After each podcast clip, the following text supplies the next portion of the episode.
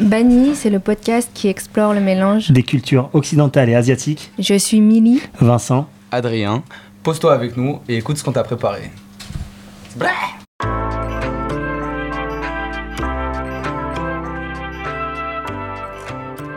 Banmi, c'est le podcast qui explore le mélange des cultures occidentales et asiatiques. Banmi Podcast se déguste sur le pouce, entre amis ou en famille, à toute heure de la journée, pour partager un bon moment et échanger sur des parcours de vie inspirants liés à l'Asie. Banmi est un podcast créé et réalisé par Linda Nguyen et je vous retrouve tous les jeudis pour un nouvel épisode.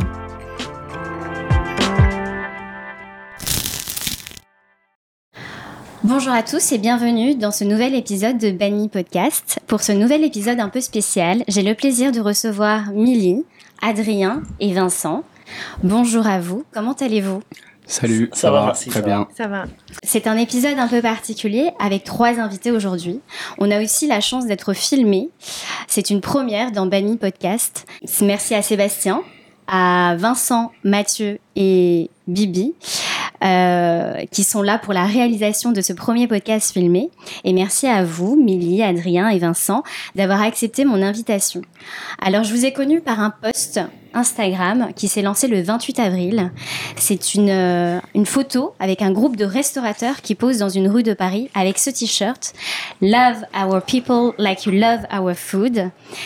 Et donc, du coup, il y a huit, euh, neuf logos, euh, neuf entrepreneurs. Donc il y a huit restaurateurs dedans. Il y a Shizo Burger, Mao Dumpling Bar, Goku Asian Canteen, Banoi, la cantine chinoise, Yansai, Sweet Teas, Xing Tang et Kamokor. Le 28 avril, ce poste est apparu avec ce texte. Depuis le début de la Covid, les actes racistes envers la communauté asiatique sont de plus en plus fréquents à travers le monde. C'est pourquoi nous avons décidé de nous unir aujourd'hui contre le racisme, quel qu'il soit, afin de préserver la diversité de nos cultures et d'avancer ensemble pour un avenir meilleur. L'objectif de notre projet est de véhiculer un message de paix et d'amour, mais aussi d'une prise de conscience. Il n'est jamais trop tard pour agir, car ensemble, nous faisons la différence. Adrien, tu as été à l'initiative de ce projet. Est-ce que tu peux nous raconter ce qui s'est passé et pourquoi tu l'as lancé? Euh, c'est-à-dire qu'au début, j'ai eu l'initiative avec une amie à moi qui s'appelle euh, Manon. Justement, elle a le, c'est le label euh, de sérigraphie. Et elle a l'habitude de travailler avec nous pour faire les t-shirts du restaurant, donc Mao Dumpling Bar. Et on voulait faire un t-shirt par rapport à, ce sujet, c'est-à-dire que tous les matins, en fait, moi, je suis beaucoup de comptes Instagram euh, sur les actualités aux États-Unis, également les associations ici, comme Asiatique de France, AGCF. Donc, je suis beaucoup l'actualité.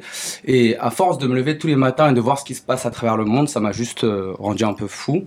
Et j'ai proposé l'idée avec euh, mon ami. Donc, au début de base, c'était tout seul, mais je me suis dit, ça, ça va être beaucoup plus impactant de réunir plusieurs restaurants donc euh, c'est pour ça qu'après j'ai passé quelques coups de fil, j'ai demandé les contacts, j'ai passé un peu. Vincent m'a aidé aussi pour ça. Et euh, voilà d'où on, on, a réuni euh, huit restaurants pour ce projet. Ok, et d'où part en fait ce, ce, slogan Love our people like you love our food Cette idée-là, je l'ai vue pendant les manifestations aux États-Unis. Il y a une fille qui s'appelle Jess Southpath sur Instagram. Elle portait ce slogan avec écrit euh, Love our people like you love our food. Et je trouvais que ce slogan était vraiment semblable à, nous, les restaurants, parce qu'on fait de la, on fait de la nourriture. Tout à fait. Et euh, je pense que beaucoup de gens, ils adorent la cuisine asiatique, tout ce qu'on fait, mais ils sont pas forcément conscients de ce qui se passe derrière euh, tout ce qui, enfin, ce que nous on vit les asiatiques. Après, j'ai pas envie de, de rentrer dans un combat ou quoi que ce soit, mais c'est juste comme c'est écrit là de faire prendre conscience et au moins de faire quelque chose, de, de, faire passer un petit message. Quoi. Et toi, Mini, pourquoi tu as accepté euh, le projet? Euh, Parce que tu ne connaissais pas Adrien, euh, c'est ça? Non, ouais, je connaissais pas Adrien. il m'a appelé, en fait, il m'a parlé du projet. Et enfin, tout de suite, enfin, ça a résonné en moi parce que justement, ce qu'on disait en tant que restaurant, la nourriture, c'est une fenêtre déjà vers une culture un pays, euh, donc euh, chinois, vietnamien, enfin tous les pays d'Asie. Et donc euh, c'est important aussi quand tu découvres un plat, une nourriture, l'histoire derrière et puis les gens derrière. Hmm. Donc c'est pour ça que quand il m'a parlé du slogan, enfin, c'était évident. Tous les gens qui ont, participé au, qui ont participé au projet ont posté le même jour, le 28 avril, sur Instagram. Toi, Vincent, quel a été euh, l'impact euh, que tu as pu avoir, euh, que tu as observé en fait, après ce post-là, quand tu as posté sur Goku Asian Canteen? Bah, Déjà d'une, quand, quand Adrien m'a contacté pour le projet, je me suis dit que j'ai quand même un carnet d'adresses assez important. Ça fait 10 ans que je suis dans la restauration avec la communauté asiatique. Donc je me suis dit, ça va être assez facile, surtout avec ce genre de slogan, de réunir aussi avec nous tout ce qui est médias, tout ce qui est presse, tout ce qui est euh, influenceurs, etc. Donc moi j'ai fait jouer toutes mes tous mes pardon, j'ai fait jouer euh, tous mes amis, tous mes contacts, et il y a eu pas mal de retours, pas mal de gens ont reposté. J'ai donné les t-shirts, je crois, en deux jours, il n'y avait plus rien. Mmh. Et c'est vrai qu'on n'en a pas fait beaucoup. on, a, fait, fait, une trentaine. Et je sais que par la suite, il y a pas mal de gens qui nous en ont réclamé. Donc je pense qu'on va ressortir une édition et nous, on les a offerts. C'était vraiment, il n'y avait pas un impact derrière financier, il n'y avait pas quelque chose. On ne savait pas si on devait réunir de l'argent pour donner à une association, parce que surtout en France, ça allait se perdre. Donc on a plus fait ça pour un impact. Et puis comme, euh, comme on a dit, euh, cette phrase est assez réunit un peu l'esprit des restaurateurs. Tout à fait. Et c'est c'est pas militant, mais ça a quand même un, ça a quand même une touch. Ça a quand mmh. même une touch en fait. Mmh.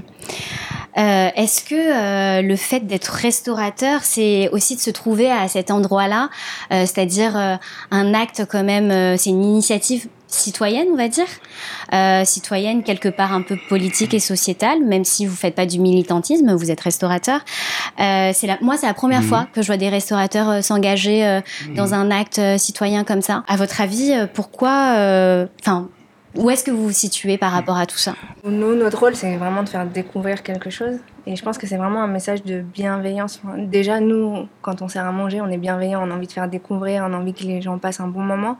Et en fait, c'était juste pour amener une réflexion un peu plus loin. Bah, voilà, mm. tu apprécies ce que tu manges aujourd'hui, et bah, tu découvres une culture et tu découvres des gens derrière. Enfin, apprends à aimer aussi les gens aime aussi les gens qui sont derrière. Ouais, tout à fait.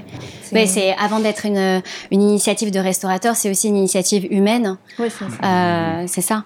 Et euh, toi, Vincent, pourquoi tu, à ton avis, pourquoi euh, ça n'a jamais été fait avant ce genre d'initiative? Bah parce, que, je n'existais pas moi. J'étais pas, là. Parce n'était pas là. Il n'avait pas encore eu. C'était pas ça. Il n'avait pas encore eu la, cette merveilleuse idée. Mais je pense que ça n'existait pas avant parce qu'il n'y avait pas autant de moi, de, je suis pas asiatique, hein, tu vois. Ça, fait 20 ans que je suis dans, comme je dis, ça fait 20 ans que je suis dans le bail asiat. J'habite en Asie, j'habite à Singapour, j'habite au Japon, j'ai habité en Thaïlande. J'ai énormément tourné en Asie. Je suis fan de cette culture à un point que, je ne veux pas dire que je suis asiate à l'intérieur, mais bon, euh, pas mal quand même, parce que je la respecte. Ma femme est asiatique, euh, mon entourage est asiatique aussi. J'ai grandi en banlieue, pas avec des asiatiques. Moi, je trouve qu'en France, de mon, de mon point de vue, hein, il n'y avait pas il n'y avait pas ce racisme, il n'était pas autant, euh, autant visible. Il y a toujours eu. Il y a toujours eu, parce que moi, dans ma classe, on se taillait. Moi, je suis feuge, tu vois. Mm. Donc, ça taillait les rebeux, ça taillait les feuges, ça taillait les renois, ça taillait les chinois. Et moi, je vais le dire quand même, tu vois, il y a 4-5 ans, j'ai créé un média qui s'appelait Y de TV, justement parce que j'avais vu une embrouille sur. Euh, bon, chronologiquement parlant, je ne vais pas m'y retrouver, mais le, le daron d'Aubervilliers qui s'était fait tuer, mm. et il a eu un encart petit comme ça dans les réseaux tu vois, sur, euh, sur, dans, dans, les, dans, le Parisien, etc. Je me suis dit, mais en fait, euh, ils n'ont pas conscience, les gens, que les Asiates, en général, bah, ils sont puissants. Tu vois ils sont puissants dans la food, ils sont puissants dans la mode, ils sont puissants dans la danse, ils sont puissants dans les médias, ils sont puissants. C'est une grosse puissance mondiale en général, l'Asie en général. Les Asiatiques sont dans le monde entier. Tu vois Et je me suis dit, ça serait trop bien de faire un média et de mettre en, en lumière toutes les connaissances et tout, toute l'image positive ou négative qu'il y a sur l'Asie, tu vois et faire découvrir aux gens, pas que à travers euh, la bouffe. Tu vois Moi, je me souviens, j'ai un resto, ça fait, ça fait 11 ans que j'ai des restos, et c'est pas grave, c'est pour rigoler que je fais ça, mais tu vois, quand les clients venaient chez moi, ils me disent Putain, ton loklak, quand je le mange, ça me rappelle la Thaïlande. Et dans ma tête, je me dis Mais c'est pas thaïlandais ce plat-là, qu'est-ce que tu racontes? C'est pour te dire, c'est par rapport à la food, tu vois, ça me faisait rigoler. J'expliquais aux gens, mais tu vois, c'est pas thaïlandais le loklak. Et il y a une embrouille même entre les Cambodgiens et les, et les, et les Viettes pour savoir mm. à qui appartient ce plat, tu vois. Je trouve que le racisme qu'il y avait en France sur les Asiates, il était, il était un peu méchant, mais il était trop discret. Pourquoi mm. Parce que les Asiates, ils se rebellent pas. Leurs parents, quand ils sont arrivés en France, ils leur ont toujours dit Tu restes tranquille, il n'y a pas de show-off, tu vois, mm. fais ton taf ne tends pas la joue droite, tu vois, reste tranquille, tu vois, reste tranquille. Pourquoi, à ton avis, Adrien, euh, euh, tu as la communauté asiatique euh, outre-Atlantique, donc du coup aux États-Unis, lève la voix et donc du coup nous inspire euh, peut-être nous aussi, communauté asiatique en France, et qu'en fait euh, qu'on n'a pas mm. embrayé nous en France sur sur ce côté militantisme un peu? Moi, je pense c'est déjà la communauté asiatique aux États-Unis est déjà beaucoup plus ancienne mm. que la nôtre. C'est-à-dire que pour ma part, moi, ma famille est là en France seulement depuis deux générations, et aux États-Unis, ils sont là-bas depuis très très très longtemps. Donc, ça a permis aux nouvelles générations de s'intégrer euh, dans la communauté américaine et euh, de devenir complètement euh, enraciné là-bas, quoi. Et, moi, mes parents sont encore dans cette transition. Moi, je suis encore, comme, on dit, un banmi. Donc, peut-être que quand mes enfants et nos petits-enfants, à, ce moment-là, on commencera à être de plus en plus, peut-être à changer les choses, quoi. Ouais. Après, moi, je pense qu'il y a, y a il y a une espèce de, de, liberté de, cette, de, de s'exprimer sur la double culture aux États-Unis qui n'est pas forcément euh, celle qu'on peut avoir en France. En fait, euh, aux États-Unis, tu es fier d'être américain, mais tu es aussi fier de tes origines et tu le, tu le, tu le montres fièrement, euh, voilà, mmh. avec les drapeaux, les choses comme ça. Ce qui n'est pas forcément le cas en France. Tu vois, genre quand tu es, quand tu es intégré à la société française, faut que tu dises que tu es français. Et voilà, et tu faut pas trop mettre en avant tes origines. Tout le monde est citoyen français. Enfin, je sais pas ce que vous en mm. pensez, toi, Milly. Euh. Sinon, ça fait un peu communautariste. Ouais, euh, voilà. Et c'est pas le cas aux États-Unis. Pourquoi? C'est trop bizarre. Et c'est peut-être aussi pour ça que ça nous freine à, à, montrer un peu nos cultures, à être fiers de nos origines. Milly, euh, toi, dans quelle mesure tu es rattachée à l'Asie? Parce que Bani, c'est le podcast qui parle de personnes inspirantes qui sont liées à l'Asie. Est-ce que tu peux nous parler de ton, de ton attachement à l'Asie? Du coup, mes, mes deux parents sont vietnamiens. Et ils sont venus en France euh, en 83. Et moi, je suis née en France. Donc, euh, ouais, j'ai vraiment la double culture euh, des parents vietnamiens qui sont partis et qui se battent, qui veulent que je fasse des grandes études et que je gagne beaucoup d'argent. Et, puis, et l'école française où j'ai vraiment vécu les, les deux. Ouais. Ton euh, éducation à la maison euh, très vietnamienne et puis euh, l'école française. ils viennent de d'où au Vietnam? Du centre du Vietnam. D'accord. Donc bord de mer à Da Nang et Dalat en montagne, qui était un peu une, la partie un peu française du, Vietnam parce qu'il faisait froid. beaucoup de Français à l'époque quand c'était encore une colonie. Ouais. ils aimaient bien y aller pour se reposer. il fait frais. Donc il y a des maisons basques, des sapins, c'est assez rigolo. Et pourquoi ils sont venus en France en 83 C'est quel euh, pourquoi ils ont migré du Vietnam pour venir en France? Parce qu'à l'époque, euh, il y avait un peu une fenêtre entre la France et le Vietnam. Ouais. Donc il y a beaucoup de Vietnamiens qui sont venus en France pour euh, tenter leur chance. Ok. Et donc mon papa, qui, ils sont dix frères et sœurs, enfin, mes grands-parents ont dit on a de l'argent pour envoyer une personne, ils ont fait plouf et ils ont envoyé euh, mon papa. voilà, euh, c'est celui qui a gagné la loterie. Euh. voilà, il, a, il, a, essayé deux trois fois prison machin, puis il a réussi à arriver en France. D'accord. Et toi, Adrien, quelle est l'histoire de tes parents? Quand est-ce qu'ils sont arrivés en France? Alors moi de base c'était euh, mon papy, non pas mon grand-père mais c'est le cousin de mon euh, de mon grand-père qui est venu ici à l'époque pour euh, pour travailler justement en France. Donc ta famille toi elle vient d'où Alors nous on vient de Chine et spécialement de dans la région de Zhejiang à Wenzhou, Wenzhou en français et donc mon papy est venu. C'est un Wen quoi. Je suis un Wen ouais. Et euh, du coup, mon papy, il est venu euh, par bateau, il est venu travailler. Et à l'époque, il y avait que des hommes qui venaient euh, travailler. Donc, ce qui s'est passé, qui est le comble en fait de l'histoire, c'est que beaucoup de Wen sont venus travailler. Et Mais ils faisaient quoi en fait en France? Ils sont venus faire de, la, bah, de la, tu sais, tout ce qui est atelier, confection, ils travaillaient quoi. Ok. Et il s'est passé que le comble de l'histoire, c'est que ceux qui avaient réussi à gagner assez d'argent, ils sont rentrés au bled. Et ceux qui n'avaient pas gagné assez d'argent, mais ils étaient obligés de rester ici. Par contre, ils pouvaient pas se marier à des femmes chinoises parce qu'il n'y avait pas de femmes chinoises ah. ici.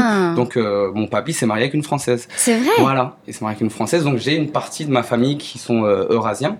Et euh, ensuite mon grand-père qui, qui, lui était encore en Chine, il a, il, mon papy l'a aidé à venir. Donc lui, il est venu d'abord il a travaillé et en gagnant assez d'argent, il a réussi à ramener la moitié de la famille et puis ainsi de suite, réussi à, ramener toute la famille. Et eux, euh, ils, viennent pas vraiment de la ville de Wenzhou. Nous, on est des, des campagnards, tu vois. On vient de la montagne. Donc, euh, c'était très pauvre. Genre, et c'est pour ça qu'ils sont venus en France, pour avoir une meilleure vie. Hmm. Voilà. Et ensuite, il a réussi à faire venir euh, toute la famille et toute la famille est venue ici pour pour faire ici. Et aujourd'hui, maintenant, toute, toute ma famille est là. D'accord. Donc c'est vraiment au fur et à mesure, en faisant venir la famille, en travaillant dans les confections, c'est ça? Dans la, bah, Pour notre famille, c'était dans la confection, dans, la confection. c'est ça. Après, il y, avait sûrement d'autres travails. Moi, moi je n'étais pas là, moi. Donc, je ne sais pas. D'accord. Mm. Et toi, du coup, Vincent, quel est ton lien avec l'Asie? Ça remonte, euh, je pense, euh, une petite anecdote toute, euh, toute marrante, c'est que je passais mon BTS il y a de cela très très très très très longtemps. Et je voulais un petit peu décompresser et partir en Asie, prendre un petit peu de repos juste avant de passer les examens. Et en bas de l'école, il y avait une agence de voyage. Je suis parti à voir, je fais trouve-moi un petit séjour au soleil, tranquille. je veux rien faire pendant 10 jours, j'ai mes examens à passer. Je veux rien faire, vraiment rien. Elle m'a dit, je vais t'envoyer aux Maldives. Je me dis, je connais pas. Je voyais où est-ce que c'était sur la carte à peu près. J'avais 20, 20, ans. Et, euh, et, genre 15 jours avant de partir, elle me dit, ouais, problème, typhon, je sais pas quoi, tu peux pas y aller, mais je t'envoie en Thaïlande si tu veux. J'ai dit, ok, vas-y, je connaissais pas la Thaïlande, il n'y avait pas encore, il y avait pas vraiment Internet à l'époque, il n'y avait pas mm. tous les médias qui, qui, te montrent à quoi, il n'y avait pas Insta, il n'y avait pas tout ce que, il n'y avait pas la vitrine. On ne pouvait pas savoir à quoi ça ressemblait le pays, tu vois. Et je suis parti en Thaïlande, j'étais le seul jeune avec qu'un groupe de yeux, tu vois. Et je me suis mangé une gifle. Je dis, mais c'est quoi ce pays? Déjà, j'étais en minorité, tu vois. J'étais, surtout il y a 25 ans. Hein. Qu'est-ce qui t'a plu là-bas? Bah, tout. Franchement, tout. Il n'y a rien. Tout. franchement, tout. je connaissais l'Asie. C'est cliché, mais je connaissais l'Asie. Moi, je viens de banlieue, je viens de Ville-et-le-Bel. Je connaissais l'Asie parce que j'avais mon assos, Robert, ça fait 35 ans qu'on se connaît, il est vietnamien, lui. Et parce que j'avais dans le 13. D'accord. moi, quand j'avais 14, 13, 14 ans, on allait dans le 13e, on allait acheter les cartes Dragon Ball, on allait, on allait à un magasin qui s'appelle Musica, on regardait les mangas, on regardait, les, on regardait tout ce qui était DVD, etc. On, on kiffait Tu avais déjà cette attirance pour l'Asie depuis très jeune. déjà parce que moi, je, connais, je collectionnais tout ce qui était manga déjà à l'époque. Et, euh, et j'avais, à travers euh, deux, trois connexions, des petits stages que j'avais fait, j'avais retrouvé aussi des fournisseurs de, de produits qui venaient d'Asie. Et moi, dans toutes les librairies, toutes les, euh, toutes les librairies, les bibliothèques et des villes de ma ville et des villes à côté, je revendais des produits d'import d'Asie. Hmm. J'avais 16 ans, je faisais de l'import-export déjà. Tu vois. Je vendais des cartes, je vendais des mangas, je vendais des photocopies de, de mangas Dragon Ball, donc je me faisais bosser avec ça. Et après, j'ai commencé à découvrir l'Asie euh, grâce à la Thaïlande. Et après, j'ai habité au Japon, j'ai fait le visa de travail, j'ai fait la Coupe du Monde là-bas, j'ai bossé à Singapour. Euh, j'ai été au Vietnam, mais je suis resté que deux jours, c'était Chick pour voir un pote et me casser. Euh, Hong Kong, j'ai kiffé de fou. Moi, l'Asie, j'ai énormément voyagé. Bon, j'ai fait 54 fois la Thaïlande. C'est beaucoup. J'ai fait 17 fois le Japon. Euh, j'ai failli monter une boîte à Singapour. Milly, euh, toi, tu as créé Banoï euh, en 2016, donc cuisine vietnamienne. Banoï qui veut dire grand-mère paternelle en vietnamien. donc, juste après tes études en école de commerce, qu'est-ce qui t'a donné envie de te lancer là-dedans dans la cuisine? Banoï, donc c'est un restaurant qui est spécialisé dans les rouleaux de printemps. Et là, en fait, l'histoire de base, c'est juste que chez moi, depuis toute petite, on mangeait des rouleaux euh, en famille en mettant plein d'ingrédients partout et chacun se faisait ses rouleaux et, ça a toujours été trop bon. Et j'ai refait la même chose euh, en école euh, avec mes copains. Et ils m'ont dit, mais c'est trop bon. Et j'ai un peu tilté, oui, c'est vrai, le rouleau de printemps, tout le monde connaît, mais c'est toujours le même rouleau hyper classique. Mhm. Et en fait, moi, en tout cas, quand j'ai créé le restaurant, mon, but, c'est je veux faire découvrir ça aux autres. Moi, je connais, mais j'ai envie que tout le monde connaisse. Hmm.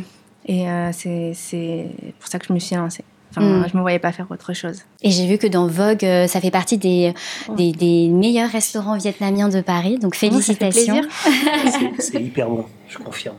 Ouais, ouais, c'est hyper bon, c'est sain. Euh, euh, mais euh, du coup, enfin, est-ce que tu étais destiné, prédestiné Est-ce que tu avais des projections sur d'autres métiers après ton école de commerce? Ou c'était vraiment, tu t'es dit, bon, bah, je, veux faire un restaurant, c'est sûr Oui, en fait, c'est pas depuis toute petite, je, je, veux faire un restaurant. J'ai eu l'idée pendant mes études. Mais en fait, en vrai, moi, ce qui me plaisait, c'est faire découvrir quelque chose. Euh, il y a quelque chose qui est pas enfin, que personne connaît et qui est génial, qui est trop bon, bah en fait il faut que je le crée pour que mm. tout le monde connaisse. Et en fait c'est aussi ça, euh, le partage de la culture ou faire découvrir quelque chose ou donner une fenêtre sur euh, le Vietnam, ce côté, enfin c'est ce qu'on disait dans la food asiatique, c'est très dans le partage, c'est pas chacun à son plat et on mange. enfin, tu vois, comme les dumplings, on met tout partout au milieu, tout le monde goûte. En fait, c'est un moment de partage. Mm, mm, et ça, j'avais trop envie de, de, le faire découvrir en France en fait. Mm. Toi aussi, Vincent, tu as, envie de partager, de transmettre un peu de ce que tu as appris de tous tes voyages et, et, tes différents métiers qui sont liés à l'Asie, de près ou de loin. ça fait plus de dix ans euh, que tu es entrepreneur et restaurateur. Tu as créé euh, W 4 Walk, euh, Goku Asian Canteen et Bruce. Goku, c'est en hommage à la mythologie du roi singe Sun Gokong. Sun Wukong. Sun Wukong, pardon. Euh, donc en fait, c'est euh, tu es d'origine euh, tunisienne, tu es français d'origine tunisienne, tu as un amour infini pour l'Asie, tu nous l'as tu nous l'as un peu expliqué tout à l'heure. Ta femme est asiatique aussi. Qu'est-ce qui t'a donné envie de proposer et en même temps des patailles, des saucisses, euh, des saucisses taille, du curry, euh, des bobounes euh, et aussi ton fameux euh, OG's Black Burger. Raconte-nous un peu. Bah, en fait, le, délire du, du, restaurant Goku, en fait, il y a, en fait, il y a deux directions. La première direction, c'est d'une, le roi singe, Sun Wukong, mm. est connu dans toute l'Asie en général. Il est connu en Chine, il est connu au Japon, il est connu en Inde, il est connu en Thaïlande, sous différents noms. Donc on s'est dit, c'est un personnage assez atypique qui est connu dans toutes les cultures. Donc pourquoi pas faire un peu de toutes les, de toutes, les cuisines, tu vois. Et après, souvent, souvent, quand tu vas bouffer au resto avec tes potes, on va manger où? On va chez le chinois, on va chez le vietnamien, on va chez le thaïlandais. Bah, tu vas chez Goku, bah, il y a du vietnamien, du chinois et thaïlandais. Il n'y a pas beaucoup de plats. On a les 10 entrées, on a 10 plats. Et puis on a le Black Oji Burger qui est d'une inspiration, euh, c'est une fusion, on ne pas appeler ça une fusion parce que j'aime pas trop ça. C'est un, un, délire entre les États-Unis, le burger, mm et tous les produits qui qui sont japonais. Donc c'est un, un, petit message en hommage à Takashi Kitano mm. sur un film de Yakuza où, euh, où il part faire le gangster aux États-Unis. C'est un Yakuza, il part faire le gangster aux États-Unis. Donc on a fait la fusion du burger et tous les produits japonais qui sont à l'intérieur. Et toutes les couleurs du burger, le noir c'est le costume du Yakuza et toutes les couleurs c'est un peu les tatouages. D'accord. Donc ça c'est l'histoire du burger. C'est l'anecdote du burger. Et on a gagné champion de France en 2017 avec un burger euh, qui a donné euh, le goût de manger des burgers noirs aux gens. Hmm. le, noir n'apporte zéro goût, mais bon, c'est un burger de gangster, donc euh, c'est Tug Life. Quoi. Bravo Vincent pour, euh, pour le prix. Euh, Adrien, toi tu as 21 ans, tu es entrepreneur depuis ton adolescence. Tu as lancé Mao Dumpling Bar au déconfinement en mai 2020. Déjà félicitations pour ce, ce, challenge. Mao qui veut dire chat, en chinois. En chinois. C'est ça. Euh, donc tu fais des spécialités de ravioli, de dumpling, euh, voilà le nom. Euh, donc ça se dit comment en chinois? Euh, jiaozi. Désolé pour l'accent, mais jiaozi. je voulais le dire, mais je préférais que tu le dises pour. Et tu as des chefs qui viennent du nord de la de la Chine. Et aussi dans le dans le sud. En fait, j'ai deux grands chefs. D'accord. J'en ai un qui vient du nord de la Chine, de la ville de Tianjin, et j'en ai un autre qui vient du sud de la Chine. Lui, il va faire tout ce qui est préparation au wok. Ok. Voilà, ils ont chacun leur spécialité. D'accord. Meilleur riz sauté de Paris. Euh, et, toi, tu me disais que euh, tu n'étais pas destiné à vouloir faire, euh, à ouvrir un hmm. restaurant. Pourquoi bah, tu as décidé de, d'ouvrir Mao L'histoire est assez folle. C'est-à-dire que mes parents ont toujours, toujours, les parents asiatiques ont toujours voulu pousser leurs enfants dans les études. Et c'est-à-dire que moi, j'étais un enfant très turbulent. Je foutais la merde en cours, quoi. Et à, 16, à 16 ans, j'ai commencé à rentrer dans le monde de la basket. Donc, j'ai fait de la russelle. Et moi, en fait, j'ai toujours été. tout ce que je voulais, c'est faire de l'argent, quoi. C'est-à-dire que vendre euh, du savon, du papier, n'importe quoi, il fallait faire de l'argent. c'est très dans la culture asiatique. Ah ouais. Faut que tu fasses de l'argent, faut que tu, tu, trouves une solution. Et, et, moi, je savais, à 16 ans, j'allais en cours et en même temps, je vendais des, des baskets. Et en fait, c'était plus possible parce que je gagnais plus d'argent que, que, mes profs. Donc, je me suis dit, euh, faut que tu fasses quelque chose, quoi. Mais j'ai raté mes cours, du coup, j'ai raté mes examens, je ratais tout. Et mes parents me disaient que c'était plus possible. Il faut que tu, hmm. tu, choisisses, quoi. Donc, euh, à 16 ans, du jour au lendemain, j'ai décidé d'arrêter les cours. Et le lendemain, je suis parti travailler euh, dans l'entreprise de mes parents, donc euh, dans l'import-export. J'ai bossé avec eux trois ans. Je faisais encore un peu de basket, mais petit à petit, j'ai délaissé la, la, basket. Et en vrai, dans mon adolescence, j'ai fait beaucoup de choses. Je suis allé aussi en école de photo. Euh, j'ai fait une marque de vêtements qui s'appelle Galerie Paris. Ça n'a pas abouti. Euh, après, après les vêtements, j'ai aidé ma sœur euh, dans sa marque qui s'appelle Filcou. Donc je faisais les photos, je faisais les salons de mode, je, courais un peu partout. C'était très fatigant, mais ça n'a pas abouti. Donc j'ai vraiment perdu espoir. Je me suis beaucoup cherché. Et voilà, après, après ces années-là, je me suis décidé. Moi, j'ai beaucoup voyagé durant toute mon adolescence. Et euh, comme j'ai pas de, j'ai pas fait d'études, donc euh, je peux pas faire grand chose. Tout ce que je peux faire, c'est du commerce. Donc euh, la restauration, c'est ce qui me paraissait bien. Enfin, en tout cas, ça, je, suis très passionné par la cuisine. À la maison, je cuisine beaucoup pour ma famille, pour tout le monde. Donc je me suis dit, vas-y, je pense que la restauration, c'est peut-être quelque chose qui, qui va m'intéresser. Mais je savais pas quel genre de restauration. Ça pouvait être très bien italien, français ou n'importe quoi. Et avec euh, réflexion, en voyageant, en allant à New York, en allant à Hong Kong, à Canton, un peu partout, je me suis dit, mais en vrai, euh, je suis chinois, pourquoi pas faire de la cuisine chinoise? Mm. Donc euh, j'ai pensé aussi à pas mal... Il y a une autre anecdote, quand j'étais jeune, moi j'ai une tante qui, tous les mois, en fait, elle nous fait des, des, des dumplings. Et en la voyant faire, j'ai eu l'idée de rajouter du fromage sur les, les, raviolis et en les Quel genre de fromage Cheddar et mental. Voilà, du coup, euh, ça c'est pas du tout chinois, quoi. On met pas de, fromage dans les, dans les raviolis. Mais j'ai eu l'idée, j'ai mis ça dessus et j'ai trouvé ça juste incroyable. Et euh, mm. donc, euh, les années après, j'ai pensé à, ce flashback de quand j'étais jeune et j'ai fait ça. je te disais tout à l'heure, quand j'étais parti à, New York, à Londres ou à, dans plusieurs villes dans le monde, j'avais vu pas mal de trucs de dumplings et ça m'a beaucoup inspiré. Et quand je suis revenu à Paris, je me suis décidé, donc Mao Dumpling Bar.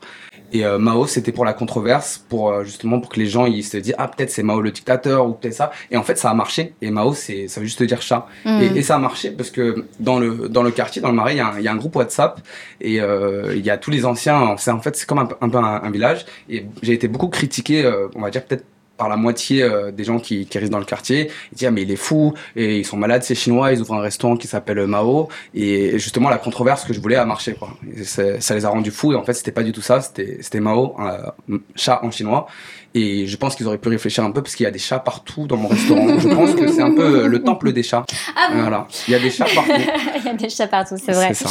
Et euh, pour toi, qu'est-ce que ça représente le chat? Tu sais, les, les, les animaux dans l'astrologie mm. chinoise, c'est important. Moi, mm. je suis, moi, je suis lapin, mais au Vietnam, on dit chat. Mm. Euh, donc voilà, mm. pourquoi le chat en particulier le, le, Lucky Cat en chinois, Mao, c'est quelque chose de très représenté dans les commerces euh, asiatiques. On les voit partout. Donc, et en plus de ça, il est super mignon. Je me suis dit, ce, le logo est, super cool. Et euh, je lui ai ajouté un dumpling dans la main et une bière. Parce que c'est voilà, dumpling bar, c'était assez simple. Et comme je t'ai dit, je le voyais partout dans représenter beaucoup de commerces. Et il représente la chance et la bonne fortune. Donc c'est ce que j'avais besoin. La chance et la, la fortune. voilà. Alors, bah, le, ce que j'observe et ce que j'entends euh, de, de, vos parcours, c'est que bah, le point commun de vos restaurants, c'est valoriser la culture euh, asiatique euh, par la cuisine asiatique et avec euh, votre touche de modernité, du fromage dans tes dumplings. toi, Milly, tu fais des rouleaux de printemps revisités. toi, ton burger d'inspiration voilà américano-japonaise pourquoi vous, à votre avis, euh, ça devient tendance la cuisine asiatique? Parce que moi, euh, euh, bon, je le dis souvent dans mes, dans mes podcasts, mais j'ai habité 8 ans en Asie, donc j'ai une coupure de 8 ans avec la France. Moi, pour moi, la cuisine asiatique, c'était dans le 13e, ou à Belleville, mais pas euh, dans le Marais, pas dans le 10e, pas dans le 11e, ou peut-être que je le voyais pas. Mais en mm. tout cas, là, je vois vraiment euh, euh, voilà, une explosion de la cuisine asiatique, de la fusion, même si tu n'aimes pas ce mot, Vincent. à votre avis, pourquoi ça marche? Vincent? Bah, Moi, je pense qu'il y a la cuisine asiatique, ça a toujours été à la mode. Ouais. Ça a toujours été à la mode. Le, seul point négatif qu'on va lui donner, c'est à l'époque où la télé faisait des reportages sur les, sur les raviolis euh, de baignoire, je crois qu'on appelle ça, je me souviens plus. les, appartements raviolis. Les appartements raviolis, c'est le seul point négatif qu'il y a, mais franchement, moi, depuis, depuis que j'ai l'âge euh, d'aller sur Paris, hein, depuis que je vais dans le 13, j'ai toujours bouffé asiatique. Mais parce que toi, tu es ancré euh, dans la cuisine asiatique depuis toujours. Dans, mon quartier, donc j'habitais, tu ouvrais la porte, il y avait Indiens, il y avait les, il y avait les Africains, il y avait les Rebeux, il y avait les Asiates. Et nous, ce qu'on faisait entre potes, c'est qu'on rentrait, on tapait à la porte, on rentrait, on allait dans la cuisine voir ce que la daronne, elle faisait à manger. Tu vois. Mm. Donc moi, la culture asiatique, je l'ai appris par la bouffe déjà. Et pour moi, elle a toujours eu un... Elle a, la bouffe, déjà, c'est toujours un, un, point positif dans une culture. Mm. Tu vois? C'est que quand tu découvres une culture, tu commences, quand tu commences à t'intéresser à une culture, c'est en grande majorité par rapport à la bouffe. Parce que la bouffe t'intéresse. Et, c'est vaste pour moi la cuisine asiatique, mais moi je trouve qu'elle a, elle a toujours été à la mode. On se souvient déjà dans les séries américaines, dans les séries américaines où ils mangent dans les boîtes. Euh, moi j'ai toujours, toujours vu cette cuisine du côté positif en fait. Mm. Comme tu as dit, c'est une cuisine de partage, comme plein, comme au Moyen-Orient, comme en Afrique, on mange tous dans la même assiette, on mange tous dans les assiettes. Dans... C'est pas chacun son assiette. C'est c'est bon d'avoir sa côte de bœuf pour soi, pour soi tout seul, mais c'est trop cool d'avoir plein de plats au milieu, taper dans des dumplings, taper dans des, dans des raviolis, taper dans, dans, dans, dans des, rouleaux de printemps. Mm. bon, on va pas partager la soupe, mais même la soupe, ça se partage, tu vois. C'est vrai, c'est vrai. On a parlé des soupes. C'est hyper important, tu vois. Et moi, je trouve justement, c'est c'est une cuisine de c'est une cuisine de qui, qui, rapproche les gens en fait je trouve j'ai l'impression qu'il y a eu un, un, peu un essor avec les sushis déjà tu sais, il y a un moment où euh, les sushis, tout le monde mangeait des sushis, euh, tout le monde mangeait des sushis. Euh, enfin, c'est, c'est devenu un plat à côté de pizza, burger, sushi. Et c'était un premier pas dans la nourriture asiatique. Ensuite, mm. les gens voyagent plus maintenant. Ouais. Donc, ils sont un peu plus allés en Asie. Ça un peu la mode, la Thaïlande. ils commencent à découvrir un peu plus d'autres pays. Et donc, bah, au fur et à mesure où tu découvres, tu découvres un peu plus. Quoi. Mm. C'est pour ça, c'est mon impression, c'est que les gens sont de plus en plus curieux, mm. donc ils ont envie de découvrir encore plus. Et donc, euh, dès qu'il y a quelque chose de nouveau qui ouvre, eh ben, ils, viennent, ils viennent goûter. Mm. Alors qu'avant, c'était un peu plus euh, les plats classiques. Euh. Ouais. Mais moi, j'ai l'impression que c'est aussi le fait que euh, bah, il y a des jeunes restaurateurs aujourd'hui qui, qui, qui, qui, mettent le paquet aussi en, termes de visibilité, en termes de marketing, qui rendent les choses un peu sexy. toi, ce que tu me disais, Adrien, c'est que t'es pas restaurateur, mais tu aimes le fait hmm. de pouvoir faire des t-shirts, hmm. faire imprégner la culture asiatique bah, par tes Lucky hmm. Cats. donc, c'est aussi ça aussi qui joue. C'est peut-être le jeu des réseaux sociaux, je sais pas. Moi, de base, mes parents ne voulaient pas que je fasse de la restauration. Mon père m'a dit euh, trop dur, fais pas ça, je veux pas ça pour toi. Et euh, bon, j'aurais peut-être dû l'écouter, je sais pas. Mais euh, en général, c'est vrai que je suis pas fan de la restauration en général, mais j'adore la restauration dans mon resto. Donc j'adore mon restaurant, mais pas la restauration en général. C'est vrai que c'est un métier qui est assez dur. Et ce que j'aime le plus dans mon restaurant, c'est que j'ai toujours été, euh, je te disais tout à l'heure que j'avais fait des vêtements, j'avais fait plein de trucs, et j'ai toujours été euh, attiré par l'événementiel, par le textile, par euh, tout ce, monde-là, quoi, tu vois. Et c'était, c'est un monde qui est assez dur pour moi de, de l'accéder parce que j'ai pas fait beaucoup d'études. Et grâce à ce restaurant, donc Mao Dumpling Bar, je peux faire tout ça. Donc je suis certes peut-être un restaurateur, mais je fais des événements, j'arrive à réunir 400-500 personnes euh, pendant la fête de la musique, euh, je fais des vêtements, je les mets en ligne, je vends tous mes vêtements, je fais des collaborations avec des restaurateurs, avec des artistes, avec tout plein de trucs. Et c'est ça qui, qui, fait que je suis vraiment comblé dans mon travail aujourd'hui, c'est que j'arrive à toucher à tout. Mm. Je, je, je, peux faire ce que je veux, quoi. C'est illimité. Mm. Avoir un resto aujourd'hui, c'est une belle carte de visite. Mm. Et si tu arrives à bien marketer ton produit, entre guillemets, ben c'est... Euh, c'est la porte ouverte à toutes les fenêtres, mm. tu vois. Et eh ben, tu as, tout le monde qui vient te voir, tu vas faire des mm. collabs à droite à gauche, tu, vas, mm. tu vas commencer à, à partir overseas, tu vas partir aux États-Unis, tu vas faire, tu vas peut-être faire une collab avec un cousin, lui, euh, là-bas. Moi, j'ai fait des collabs avec, j'ai fait des collabs en Thaïlande, je devais faire un truc au Japon. Tu vois, c'est hyper important. Si tu marketes bien ton produit de nos jours, t'es pas que un restaurant. Ouais, c'est ça. C'est un, C'est un art de vivre. Enfin, c'est tout un lifestyle, euh, autour. Les euh, t-shirts qu'il a fait, il a fait des super t-shirts là pour le pour les, pour, les, pour les un an du Mao, il a fait son événement qui était de fou mm. avec les, les, les beignets, les, c'est quoi les donuts que tu as fait là, les donuts? Il y a un autre truc, par exemple, il y a PlayStation qui nous propose des collaborations. Moi, je suis personne, quoi, mais il y a PlayStation qui nous propose des collaborations quand même. Mm. Et j'ai qu'un restaurant. Mm. C'est ça qui est juste euh, fou. Ouais, ouais. Mais oui, c'est tout, c'est tout ce qu'il y a autour. C'est la restauration. On part euh, du point de départ qui est euh, qui est de la food, mais euh, tout autour, tous les échanges, les partages, les, les, créations que tu peux faire avec avec d'autres personnes qui font pas du tout mm, partie mm. de la food. Et c'est ça aussi qui peut qui met plus en lumière la la cuisine asiatique peut-être? Parce mm, qu'avant moi j'avais enfin mes parents avaient un restaurant mais ils étaient purs traiteurs asiatiques et ils faisaient pas tout ce que vous vous faites aujourd'hui. Et donc du coup, il n'y a pas cette lumière non plus. Euh, les, euh, anciens, ils ont peur du nouveau. Ouais. Par rapport à, à, la différence de génération par rapport à nos, parents et nous, c'est-à-dire que moi, en ouvrant ce restaurant, ici on met de la musique hip-hop, je mm. viens en taf avec une casquette, en jogging, on se check, on, a, on est que entre jeunes, et ça c'est une chose que nos parents n'auraient pas accepté quoi. Mm. Et, et ça, c'était pas évident. Hein. C'est dur de, de dire à, ses parents, je veux mettre du hip-hop, je veux faire ci, je veux faire ça, je veux faire des events. Et les parents ils disent mais t'es malade, c'est pas bon parce que eux ils ont leur expérience et comme ils sont plus âgés, ils pensent avoir euh, raison sur, sur certaines choses, alors que c'est pas forcément le cas. Donc euh, il y a beaucoup de jeunes qui n'ont pas eu le courage de franchir le pas. Moi je l'ai fait complètement et je me suis bien pris la tête avec mes parents, mais au final ça, ça a marché.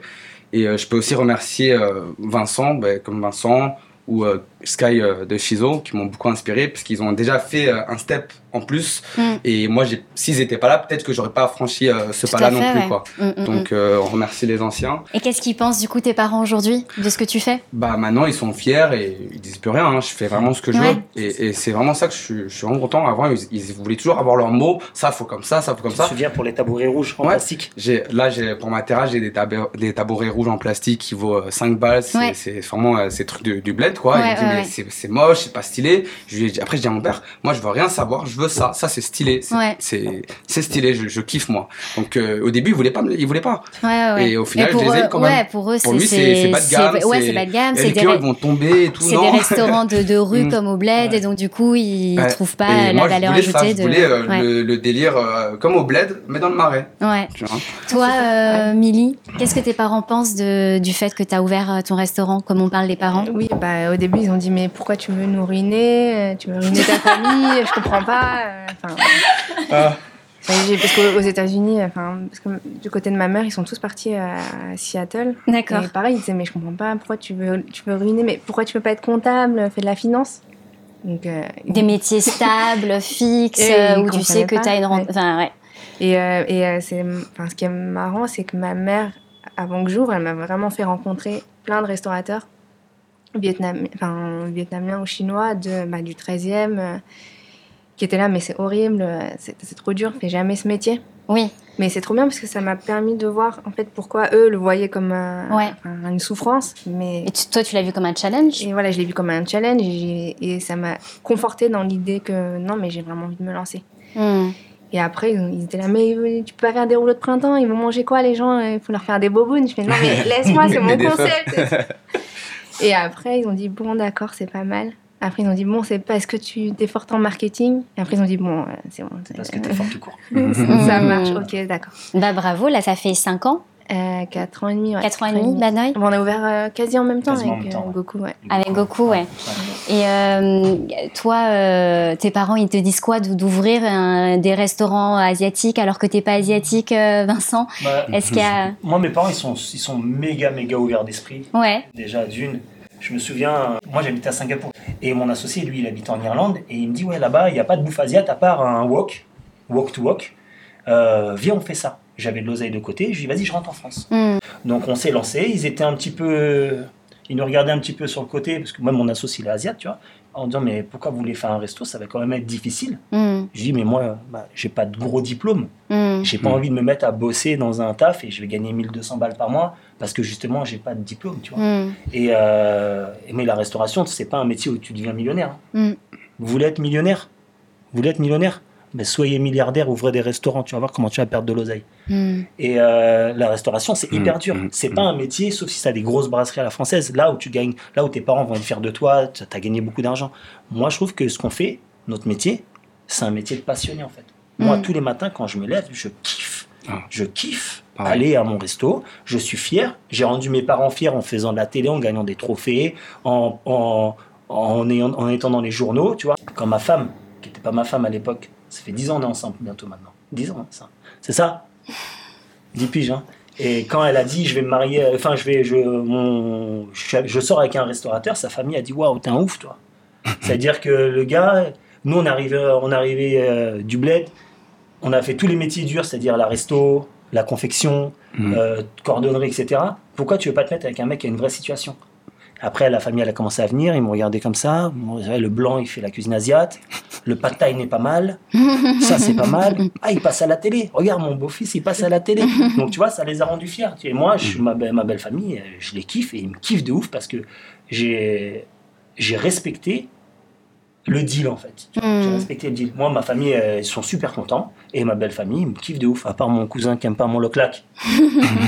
Hein, Un petit message au cousin. Euh, Euh, je Adrien, oui Je voulais rajouter, ça me fait penser euh, par rapport à mes parents. Où ça a été hyp- hyper dur. Ce qui est drôle maintenant, c'est que les- j'ai des jeunes euh, Vietnamiens qui disent Ah, mais tes parents, ils sont trop cool, ils trop ton- ils trop- ils t'ont trop laissé ouvrir ton resto. euh, Genre, c'est trop rare. Je fais Oui, oui, ils étaient cool. Enfin, je vais forcer la main, mais ouais, ils étaient cool. c'est un cheminement Mais quand du coup, ouais. c'est bien parce que au final, ça leur a donné. Ils se disent Ah, ben, je, je peux aussi le faire. Ouais. Enfin, même mes parents, du coup, ils, ont montré une image cool d'eux sans faire exprès. Et donc, tout le monde est là, Ah, oui, mais vous êtes trop sympa. Hmm. Et en fait, petit à petit aussi, ça, ça ouvre des portes. Mm, carrément. Mais moi aussi, euh, ma mère, elle avait un resto, c'était un traiteur asiatique, euh, voilà, dans- en banlieue. Et euh, bah, normalement, c'est les enfants qui reprennent le resto derrière. Et moi, je me voyais pas reprendre un traiteur asiatique, euh, voilà, où tu tu fais les trucs à la pesée et tout. Enfin, tu vois, je- c'était trop traditionnel. Moi, si j'avais eu des exemples de vous à l'époque. Bah, j'aurais dit bah ouais grave je fais un Mm, resto mm, mm. parce que c'est trop cool et, et c'est ça qui est bien avec de visibiliser, de faire parler des restaurants comme vous, parce qu'on se dit bah ok la restauration c'est pas facile, vous l'avez dit c'est voilà c'est dur. En plus euh, bah, toute l'année qui s'est passée, bah, c'était pas évident pour tout le monde, Euh, mais euh, euh, on peut être euh, complètement passionné par ce qu'on fait et, euh, et rendre les choses euh, plus faciles à vivre malgré la dureté du métier et, euh, et, et garder toujours euh, cette passion qui vous anime. Donc euh, merci pour ça. Et, euh, et, et c'est d'ailleurs, euh, enfin, c'est et puis c'est l'initiative euh, Love Our People Like You Love Our Food qui m'a fait connaître en fait euh, les restaurants qui ont participé euh, euh, à cette euh, pour ce pour ce projet, à cette initiative et, et du coup bah j'ai pu euh, j'ai pu naviguer entre les Instagram et ça m'a donné envie de les tester. Donc euh, donc c'est par un projet qui n'est pas du tout dans la food euh, qui me donne envie moi d'aller goûter ces restaurants. Donc euh, donc bravo pour ce projet encore une fois. Banh mi, c'est le nom du podcast. Est-ce que vous mangez des banh mi? À fond, hein. moi j'adore ça. hein. Ouais. Euh, dès- Ouais. dès, dès que je passe à Belleville, c'est banh mi direct. J'appelle Ouais, euh, toute l'équipe euh, Mao. Qui veut un banh mi? Direct Milly, toi, t'as goûté des banh mi au Vietnam? Ouais. Alors, qu'est-ce que, quelle est la différence entre le banh mi au Vietnam et le banh mi en France? Déjà, le banh mi au Vietnam, le pain, est- il n'est pas salé. Donc, euh, c'est Ah un- ouais, c'est un pain sans sel. Donc, euh, au niveau du goût, euh, ça change. Mais ils n'utilisent pas le sel au Vietnam. Ouais, c'est, c'est du nyok mam qu'ils utilisent. non, c'est pas un pain au nyok mam, mais ils n'utilisent pas de sel en tout cas. Non, du coup, le goût, ouais, il est vraiment différent. Par contre, j'ai jamais mangé en France un banh mi comme j'ai mangé au Vietnam. Mais C'est le c'est un banh mi, rond un peu, c'est Ouais. un mie. C'est avec de la farine de riz aussi. Euh, un mélange de farine de blé, ouais, de riz, il me mais semble. Déjà, il est plus fondant en bouche. Il, te fait pas mal. euh, Oui. Au palais. Oui, Quand oui, tu oui. le manges, quand Non mais c'est vrai, non mais c'est trop marrant que tu dis ça parce que moi à un moment donné j'ai amené des, des asiatiques, des clients asiatiques en France et leur faire manger des sandwichs et les, le pain en Asie et le pain en France ça n'a absolument rien à voir. Et j'ai un, un de mes clients, un de mes partenaires qui disait mais pourquoi quand je mange ça me fait trop mal à la mâchoire? Il avait l'impression de faire de la muscu et tout parce que oui effectivement le, le la baguette française est, est croustillante, elle est plus dure que quand tu vas euh, prendre une baguette euh, ou un pain. euh, Enfin ils mangent des pains mous quoi. Mm, c'est mou. Enfin c'est euh, Mou et sucré aussi. oui aussi Ouais, ouais. moi- en Chine, je voulais me faire, j'allais au Seven, je voulais m'acheter des, je voulais me faire des sandwichs, tu vois, pour 4 heures. Et les pains c'était sucré, les saucisses étaient sucrées, tout était sucré. Ouais, du coup, ouais. moi j'ai fait, ah c'est pas possible. Donc voilà. C'est quoi ton meilleur banh mi, toi, Vincent? Toi qui as voyagé un peu partout en Asie, euh, t'as dû peut-être en goûter des banh mi Bah non, euh, le banh mi, j'en ai mangé qu'en France. qu'en France, J'en ai d'accord. mangé qu'en France. Et... De quoi est composé ton meilleur banh mi Moi, il me faut des carottes assez épaisses. Ouais, Parce que j'aime bien le croquant le de la croquant, carotte. ouais, c'est Il vrai. me faut un- une, une belle, une belle tranche de concombre. Mm. Il me faut de la coriandre et du piment. Et après, moi, je prends le classique, je prends un bœuf. Parce que je mange plus trop de porc, enfin en cachette parfois. Et, mais par contre, c'est vrai qu'à l'ancienne, quand je mangeais avec euh, le chalo ou quand je mangeais avec le, le porc rose à l'intérieur, je trouvais ça extraordinaire. Mais désolé, mais je trouve qu'ils sont pas assez bons dans le 13e. Donc je reste dans le basique avec euh, bœuf citronnelle, tu vois. Ouais, le bœuf, Ouais, moi, je, mais par contre, je vais aller tester ceux de Belleville Mhm. quand tu veux. La prochaine fois que tu appelles ton staff, tu m'appelles aussi. J'en viens avec du piment. S'il te plaît, n'oublie pas Larissa. Moi aussi, du coup, Adrien. euh, En, en fait, là, là où je vais, c'est à, à Belleville. Vous voyez le panda, le Oui. Il est très bon celui-là, mais à côté, il y en a un, il est plus petit. C'est pas une rue qui descend C'est euh, c'est après le panda. Président, non, non. président. t'as le panda, et tu marches 10 mètres, et t'en as un autre, et comme le panda il est super connu, le petit il est moins, les gens ils le connaissent pas. C'est quoi le nom de l'enseigne Je connais pas le nom. Il est tout petit et en fait c'est tenu par un petit couple de tétios. Donc euh, moi je préférais donner de la force de base à des petits, un couple de petits vieux qu'un son qui tourne grave quoi. Et mm. là-bas ils font aussi leur, leur pain eux-mêmes donc euh, juste incroyable quoi, trop bon là-bas. Beaucoup de maillots fait maison ça c'est. Ouais. Et la sauce magie aussi, on n'oublie pas. Ouais. Ah, magie, c'est important. Magie, c'est important. Et piment frais aussi. Ouais, je crois qu'on a trop été élevé à la sauce magie. Euh, sauce magie dans le biberon, du coup, on peut plus s'en passer. Tu, fais des pâtes euh, italiennes, tu mets quand même la sauce magie. Ouais, bah, ça arrive aussi. bah, moi, j'ai des potes. Vinaigrette avec du magie. Ah oui, super ah ouais, trop bon. Salade d'endive avec du magie. C'est super bon.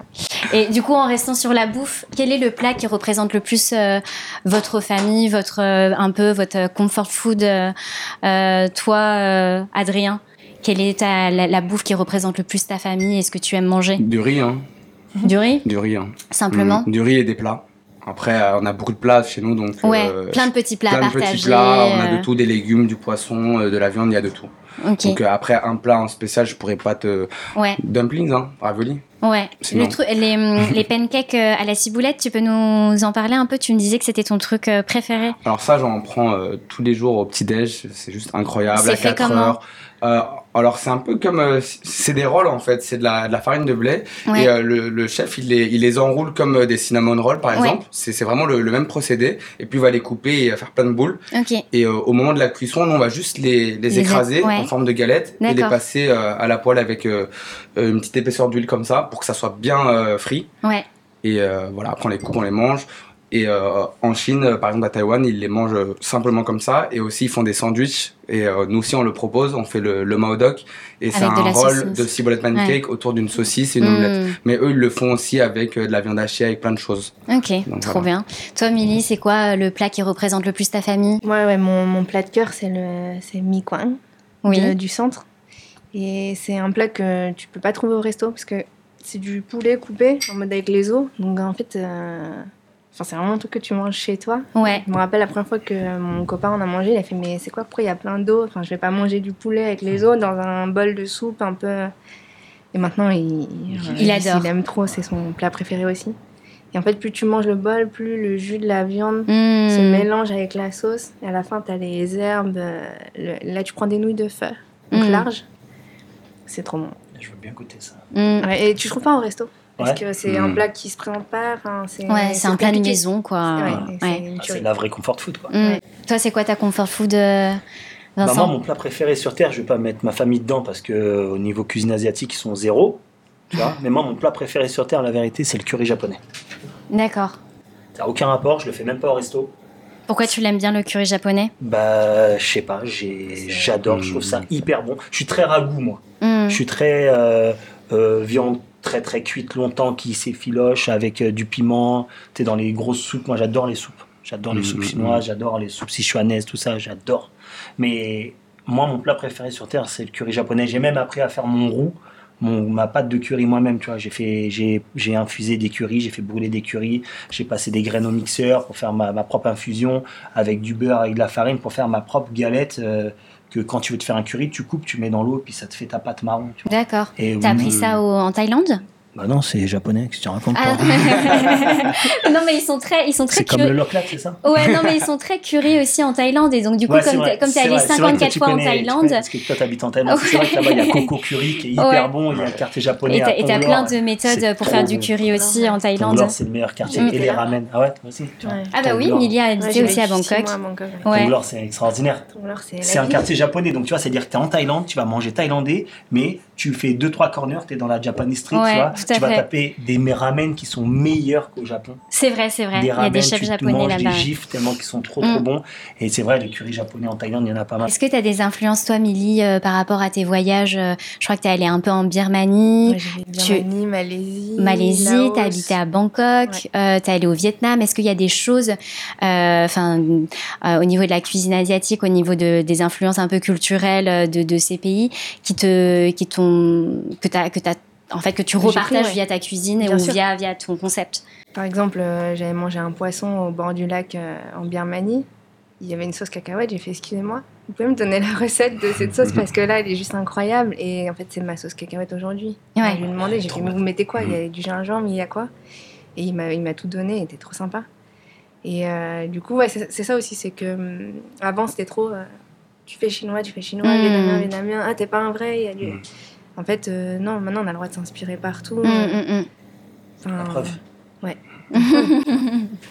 Et toi, euh, Adrien, tu as des, t'as des influences euh, euh, quand tu, quand tu voyages en Chine qui te donnent envie de, de retransmettre euh, euh, particulièrement sur des techniques ou des, ou des goûts euh, Bah, dans tes plats? Moi, en fait, je fais vraiment, il n'y a pas forcément que sur l'Asie. hein. C'est Ouais, vraiment, euh, c'est vrai que c'est un restaurant chinois, Mm. qu'on fait de la cuisine chinoise, mais euh, quand je veux faire euh, des fusions, quand je vais tra- travailler d'autres recettes, je vais plutôt regarder des trucs qui, qui viennent de l'Occident. Ou bon, ça peut arriver aussi des, des mélanges asiatiques, hein, bien sûr, mais je vais regarder plutôt des trucs occidentaux. C'est, je vais faire des trucs un peu plus fancy, plus marrants, comme le cheesy dumpling qu'on fait chez nous. On met du fromage. Ouais. Un on, on fait beau- beaucoup aussi de dumpling euh, du moment. Il y a une période, j'avais fait un dumpling euh, au kimchi, donc ça c'est inspiration euh, coréenne. Et euh, là, par exemple, avec euh, Vincent, on aimerait bien faire le black oji euh, en dumpling euh, Ouais. exclusif, donc ça serait un, un truc fou quoi. Donc c'est vraiment illimité euh, tout ce que j'aime. Si je mange un truc et je trouve ça fou, je me dis ah mais je peux le mettre dans mon dumpling. Donc Mm. euh, on part en cuisine, on essaye, si ça marche, on le fait quoi. Mm. Il n'y a pas de limite. J'ai l'impression qu'un, enfin, nous dans notre vision, le restaurant en fait, c'est ça trop, enfin, ça, c'est une- ça transmet qui tu es. Oui, Mm. tout C'est à ton resto. C'est ton resto, ouais. C'est ton identité, même Mm. tout la déco, tout ce que tu retrans, enfin, tu mets ton, ton cœur dedans. En fait, ça, c'est, ta personnalité qui se retransmet. Mm. Du Je coup, voulais- tu, ouais, c'est ça, Mm. tu prends tes influences. hein. Je, je suis d'accord avec elle. Et moi, ce que je voulais dire, pour moi, mon restaurant, c'est euh, comme euh, ma cour de récréation, c'est mon playground. Je fais n'importe quoi. Et puis, si ça marche pas, bah, tant pis. Mais en général, tout ce que j'ai fait jusqu'à aujourd'hui, ça a marché. Et puis, quand je vais ouvrir un autre grand resto, bah, je vais savoir ce que les gens ils aiment. Parce que Mm. j'aurais fait tellement de tests que, voilà, euh, je, ça sera beaucoup plus simple pour moi de savoir ce que les gens ils aiment. Et ça, c'est juste euh, Mm. trop bien, quoi. Mais euh, c'est ça, c'est si on n'essaye pas, on ne sait pas. Mm. Et puis surtout, on veut explorer euh, euh, ce qui, ce que, ce qu'on a vécu, nos voyages, Mm, mm, euh, mm. ce qu'on a goûté, ce qu'on a, ce qui nous ont marqué, etc. Donc euh, c'est ça qui est beau aussi euh, euh, quand, quand je vous entends en fait, c'est qu'aujourd'hui il n'y a pas il y en a qui veulent, qui veulent euh, absolument de la cuisine traditionnelle, etc. Oh, mais pourquoi il fait ci Pourquoi elle Mm. fait ça Pourquoi elle met euh, du saumon dans son rouleau de printemps Ça n'existe pas, etc. Mais au final, c'est ça la richesse euh, de, de nos cultures, en fait. C'est comme ça que les maquis ils ont été inventés. Hein. Mm. C'est comme ça que le banh mi a été inventé. Bah, nous Ouais. aussi, tu vois.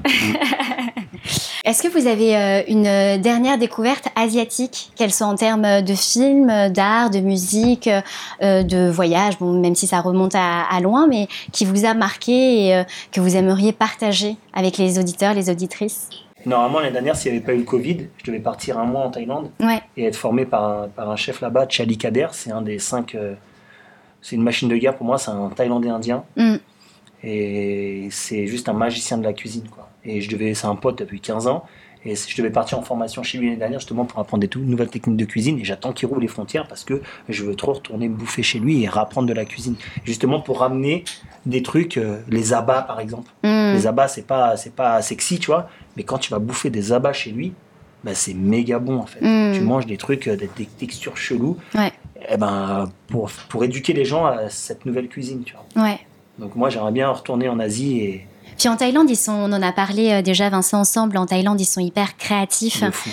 euh, ne serait-ce que explorer les, les- les différentes saveurs. Enfin, moi, j'ai travaillé dans le monde du cocktail avant, et donc du coup, euh, ils, te, ils, ils font des choses vraiment euh, folles, même en termes de marketing. Ils sont très forts. C'est les plus forts en marketing publicitaire que je connais, que j'adore moi, leurs pubs, leurs affiches, l'idée. On dirait que tous les Thaïlandais, ils savent dessiner, ils savent mm, mm. créer. Il y a tous mes potes thaïlandais, ça fait 20 ans que je vais là-bas, 25 ans que je vais là-bas. Il y en a pas un qui sait pas faire quelque chose. Ouais. C'est incroyable. Ils sont tous super doués. Et c'est peut-être aussi pour ça que je kiffe ce pays, tu vois. Mais ouais, moi j'ai envie de retourner là-bas et j'ai envie de rapprendre encore des trucs. Ouais, ouais. Mais moi, je trouve que c'est sous-estimé par rapport à ce point de vue-là. En fait, tu as une des plus grandes universités en Thaïlande qui s'appelle Chulalongkorn, qui forme euh, des graphic designers, des illustrateurs, des photographes, des architectes d'intérieur et tout, etc. Et c'est vraiment l'excellence. Et, euh, et la région en Asie s'inspire beaucoup des, euh, des créateurs thaïlandais. Et moi, pour euh, qui ai travaillé en Thaïlande pendant trois ans, euh, voilà, dans le milieu du bar et, et voilà, explorer un peu euh, des choses en marketing, etc. Je trouve qu'ils sont vraiment, ouais, très doués, très talentueux et que il faudrait mettre plus de lumière aussi sur sur ça plus que euh, ce qu'on peut voir à la télé, qui sont euh, euh, les plages et, les choses un peu, un peu plus sombres. la Thaïlande, c'est pas que les noix de coco et les plages. Oui, c'est ça.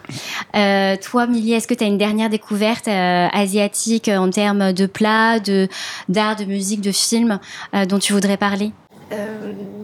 C'est vrai que c'était un peu compliqué de découvrir, mais là, j'avoue que en ce moment, c'est je trouve qu'il y a un univers que je suis en train juste de rentrer dedans et ça a l'air génial, c'est la Corée.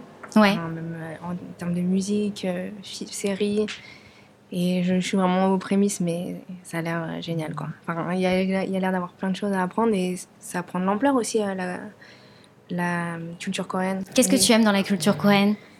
Les dramas. Les dramas. Les dramas. la K-pop, ça prend de l'ampleur euh, de fou. Avant, c'était vraiment un truc d'initié. Maintenant. Euh, c'est le numéro 1. Ouais, BTS. Quand tu regardes le, documentaire Blackpink, euh, même voir les écoles de K-pop, c'est assez fascinant. Ouais. Bah, fascinant. Ils, ont été éduqués par la J-pop. Hein. C'est les Japonais qui ont mm. fait ça, sauf qu'ils n'ont pas été si bons en marketing. C'est excitant quoi, de, de comprendre. Puis ils font les choses assez carrées, c'est très esthétique. les Coréens, ils sont bordéliques. Hein.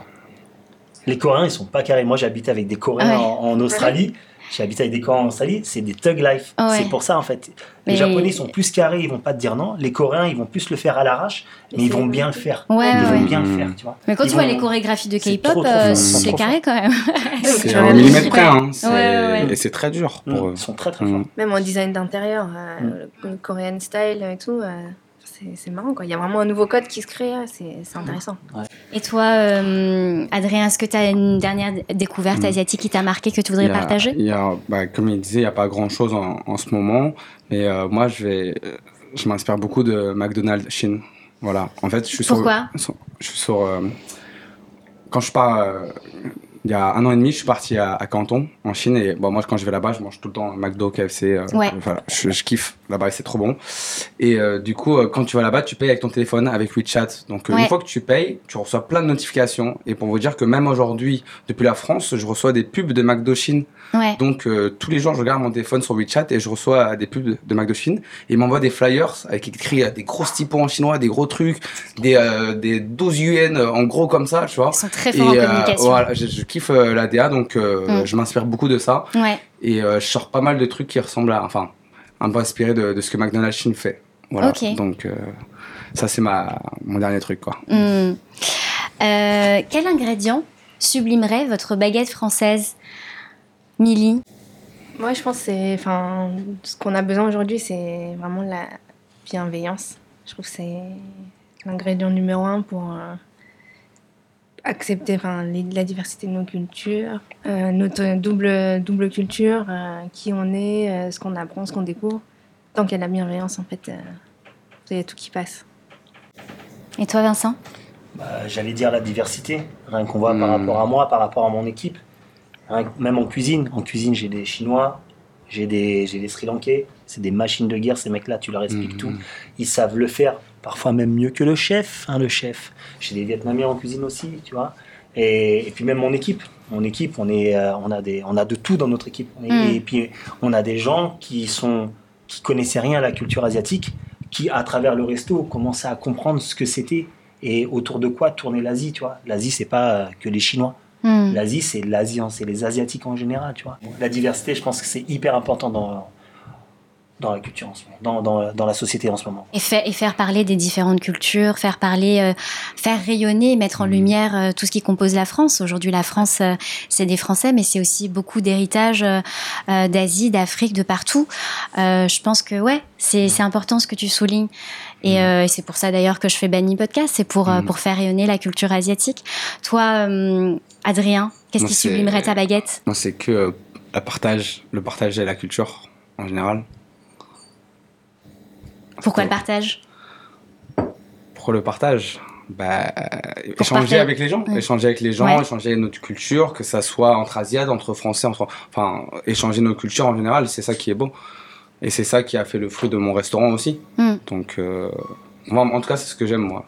C'est comme son dernier plat, la mm. pizza. Ouais, on a, on a sorti. Tu peux pas manger tout seul, ça. C'est le partage. C'est pas. Et c'est aussi tout notre concept. On partage tout. Et j'ai des clients euh, qui, je leur demande, vous voulez partager? Et ils me disent non, alors que c'est notre concept. Mais moi, je veux pousser les gens justement à, à partager. Parce que quand je mange Mao tout seul, c'est bon. Mais quand je mange Mao à quatre, c'est euh, incroyable. Quoi. Et ça, je peux vous le dire, c'est clair et net. Et mm. toute mon équipe, tous nos clients peuvent l'affirmer. Ensemble, c'est, je peux prendre un peu de poulet frit, un peu de, de concombre, un peu de salade, un peu de ci, c'est trop bon. Si j'ai juste mon ravioli, euh, j'ai le somme. Manger que des raviolis, ça me fait pas kiffer, quoi. Ouais, ouais. Euh, mais... je voulais juste, euh, parce que j'ai une citation là que d'un chef euh, Viette. Ouais. Je voulais la lire. Oui, vas-y. Parce qu'en gros, je l'avais, je l'avais noté avant d'ouvrir mon, mon premier resto, et elle m'avait marqué. Donc c'est en anglais, désolé pour mon accent, mais c'est For Vietnamese people, food is our life. We are forever eating, cooking and talking about food.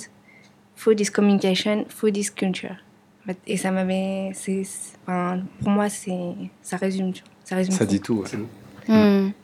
Merci pour cette citation, Mimi. Euh, et euh, oui, moi, je vous rejoins aussi. Euh, la food, et c'est la raison pour laquelle j'ai appelé mon podcast Banmi, c'est que c'est qu'en fait ça rassemble les gens et c'est que hmm. moi dans mes voyages et dans mes huit ans en Asie, quand j'allais en business trip ou quoi que ce soit, que je parlais pas la langue du, du, pays, au moins on avait une langue commune, c'était via la food.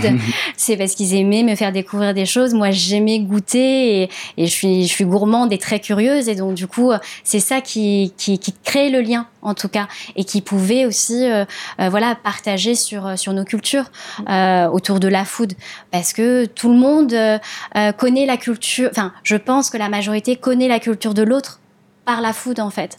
Et, euh, et, donc voilà. Ben, merci pour ça. Euh, c'est quoi la suite euh, pour cette initiative, Adrien? donc, tu as créé, enfin, à ton initiative, mm. il y a eu ce t-shirt Love our mm. people like you love our food. Qu'est-ce qui va se passer après ce, bah, t-shirt? Un film, peut-être. C'est-à-dire que là, on continue encore à, promouvoir ce t-shirt-là, en, en, parler comme on le fait là, échanger avec. Et euh, s'il y a d'autres opportunités par la suite, pourquoi pas continuer? J'ai j'ai pas fait un t-shirt juste pour en faire un et pour dire ouais j'ai fait quelque chose. si je le fais, c'est pour continuer. Et euh, si on le fait, enfin si je le fais, c'est pour euh, pour mes semblables, pour mes cousins, pour mes enfants. C'est c'est pour notre avenir parce qu'on vit ici en France quoi. Et j'aimerais y rester. Hmm. Donc voilà, continuer, continuer. En tout cas, merci pour tout ça. Euh, moi, ça me, ça me touche vraiment, euh, cette initiative. Euh, je suis très contente euh, de, de, vous recevoir euh, sur Benny Podcast. C'est vraiment une fierté parce que je vais être encore émue. Je suis, je, suis, toujours un peu émue dans mes podcasts. Mais non, c'est vraiment une fierté parce que, bah parce que moi, je voyais pas de choses qui se passaient au niveau de la communauté asiatique en France, des mouvements comme, comme le vôtre. Donc, euh, et je pense que voilà, même si ça, ça a été fait avec huit restaurateurs mhm. et euh, voilà ce, ce, label de sérigraphie, sérigraphie euh, ça pousse d'autres personnes à faire des mouvements comme ça, à s'engager sur euh, sur d'autres mhm. choses pour justement euh, mettre en lumière la culture asiatique mhm. autrement que, que, que ce qu'on entend dans les médias généralistes. Et je trouve ça assez fort. donc c'est assez inspirant. Donc merci pour ça. J'espère vraiment que, que, ce projet euh, euh, continuera à faire son chemin euh, au-delà du t-shirt et, et, je serai vraiment la première à vous soutenir. Euh, merci mm. aussi euh, à toute cette équipe pour ce premier podcast filmé. Donc à Sébastien Kong d'avoir répondu à l'invitation et de, de, de, de, venir bénévolement pour filmer ce podcast et à, son équipe. Donc Bibi, Vincent et à Mathieu Lam également. Euh, euh, c'est super cool de voir les projets évoluer comme ça. Je pensais pas un jour faire un podcast filmé, c'est euh, c'est aujourd'hui chose faite. Euh, et, euh, et voilà, et j'espère que bah, les restaurants vont vont ouvrir.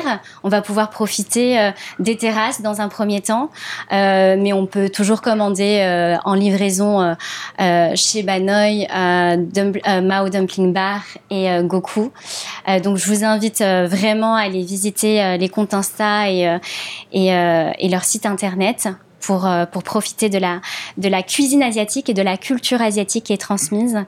Euh, Est-ce que vous avez une musique avec laquelle vous, voudrez, euh, vous voudriez finir cet épisode? Ouais, euh, on s'est mis d'accord en fait. on- Donc c'est un artiste qui s'appelle Onra. C'est un beatmaker de hip-hop français, mais qui a des origines vietnamien- vietnamiennes, indiennes et Oui. françaises.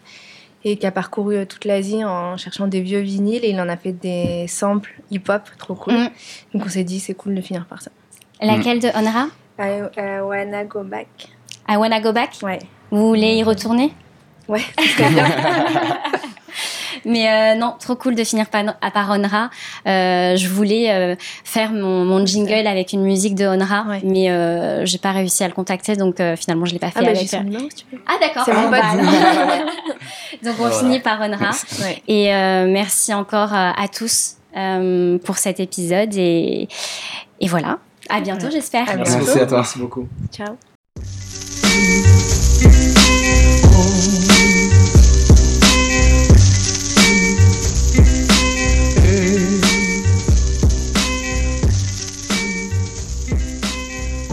J'espère que vous avez aimé cet épisode.